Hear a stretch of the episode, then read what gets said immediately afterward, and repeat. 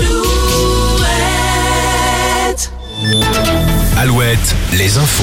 Denis Lebars, bonjour. Bonjour Arnaud, bonjour à tous. Une inforoute pour commencer. Oui, avec cette difficulté depuis le début de l'après-midi sur le contournement autoroutier sud de La Roche-sur-Yon sur la 87. L'accident d'un poids lourd, le camion a perdu son chargement sur la chaussée, une grue et des rondins de bois. Le chauffeur du poids lourd a été grièvement blessé et depuis, eh bien, le trafic est interrompu dans les deux sens de circulation.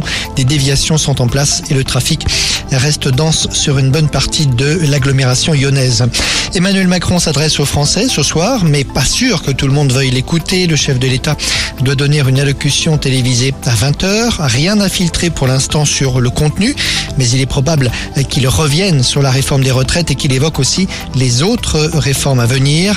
Des appels à donner des concerts de casseroles et à manifester ont été lancés aujourd'hui. Manifestation devant les mairies à la même heure, à 20h. Rappelons que la 13e journée de grève et de manifestation est annoncée pour, par ailleurs, jeudi. Le tribunal de Paris relaxe Air France et Airbus dans le procès du crash du Paris-Rio. Un jugement qui répond au réquisitoire du procureur. Le tribunal met hors de cause la compagnie et les constructeurs de la 330, estimant que si des fautes ont été commises, aucun lien de causalité avec l'accident n'a pu être démontré. Pour l'instant, pas de réaction de la part des familles des victimes.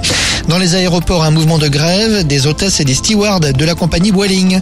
Les personnels appellent à faire au moins lors des trois prochains week-ends.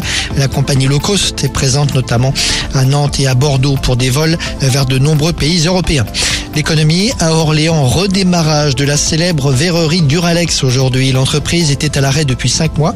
Elle avait arrêté la production de verre en raison des coûts de l'énergie. Le four avait été éteint et l'ensemble des salariés avaient été placés en chômage partiel. 250 personnes au total. C'est une aide de l'État qui a permis ce redémarrage de Duralex. La disparition du petit Marciano à Niort, il y a un peu plus d'une semaine maintenant. Un rassemblement a eu lieu aujourd'hui dans le quartier où vivait l'enfant. Les habitants du quartier ont d'ailleurs décidé d'organiser une marche blanche mercredi. Il ne manque que les analyses ADN pour confirmer formellement et officiellement l'identité du corps découvert vendredi dernier dans la Sèvre niortaise.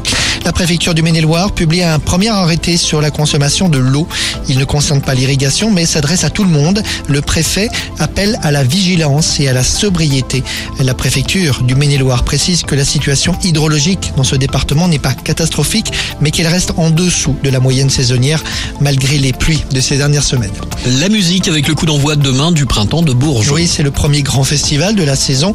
C'est M. Mathieu Chédid qui ouvrira le bal demain soir. Et puis en Charente-Maritime, une partie de la programmation du festival Drôle de rue a été dévoilée aujourd'hui, le festival de Jonzac. Il y aura notamment Charlie Winston et iPhone iPhone. Ce sera en juillet.